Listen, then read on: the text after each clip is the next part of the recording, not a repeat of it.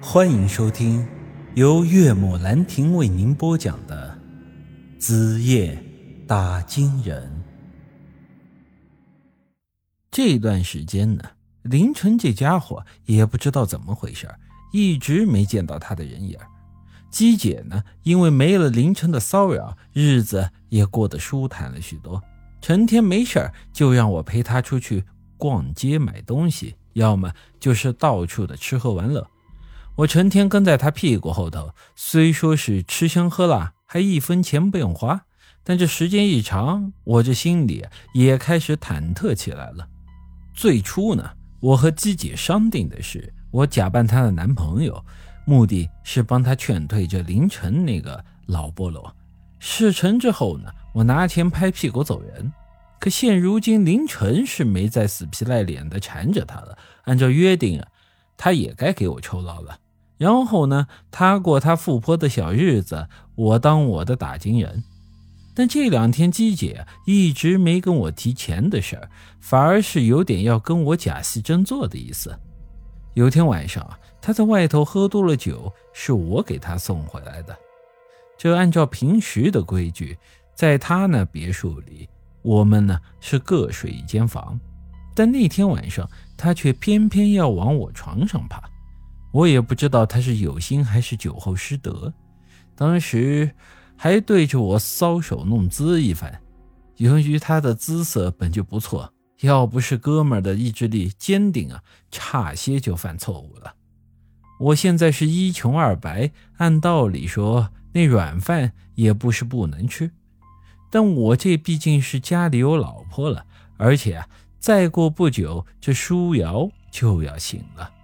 到时候要是见我和姬姐这纠扯不清，那我的麻烦可就大了去喽。思来想去，我还是决定把话给姬姐说清楚，然后呢，拍拍屁股走人。至于张云石那事儿，我已经在酒吧蹲点快半个月了，估计以后见到他的希望也不大，所以啊，我也打算放弃了。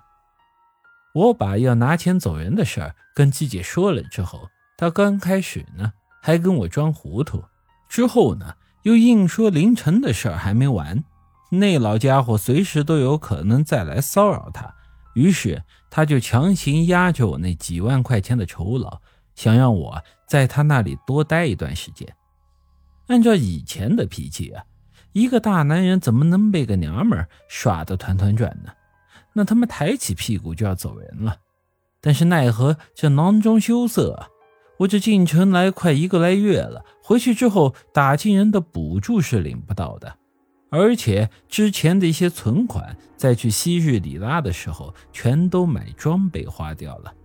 这要是再拿不到姬姐的酬劳啊，回去之后天天喝白粥煮挂面都维持不了。而且我又是个要脸面的人，也不可能为了煮挂面喝白粥去找朋友借钱吧。主要啊是丢不起这个脸呢，于是后来我仔细一想啊，算了，姬姐要拖就拖着吧，反正跟着她是吃香喝辣的，只要我不做对不起舒瑶的事儿，也没啥大不了的。这大丈夫嘛，能屈能伸，喝得下烈酒，也得咽得下软饭啊。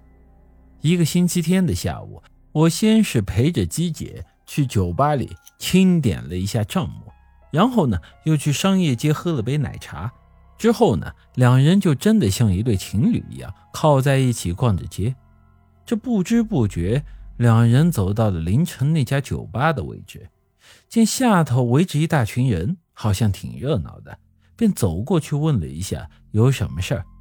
一个老大爷伸手指了指酒店的楼顶位置，说道：“上头有人要跳楼。”我这抬头一望啊，果然见到十几层楼高的楼顶上有一个红色的人影。虽然距离很远，但由于我视力极好，一眼便看出那个女人就是凌晨的前妻，也就是之前我在酒店门口曾经见过的那个女人。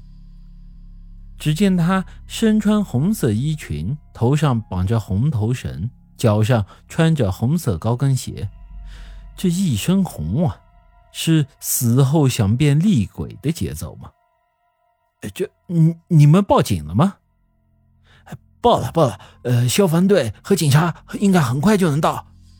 这时候，远方传来了一阵警笛声，但也就在这一瞬间，楼顶上的女人跳了下来，就在我的眼皮下被摔得血肉模糊。本集已经播讲完毕，欢迎您的继续收听。各位听众朋友们，大家好啊！我这新录的《出租鬼市》这本新的恐怖悬疑小说已经上架，希望大家呢也去多多支持。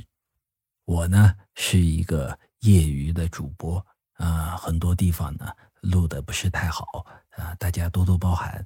如果大家觉得还行，那么呃，请给我多多的关注、转发、点个赞啊！也可以投出你手中宝贵的月票，啊，谢谢各位听众了。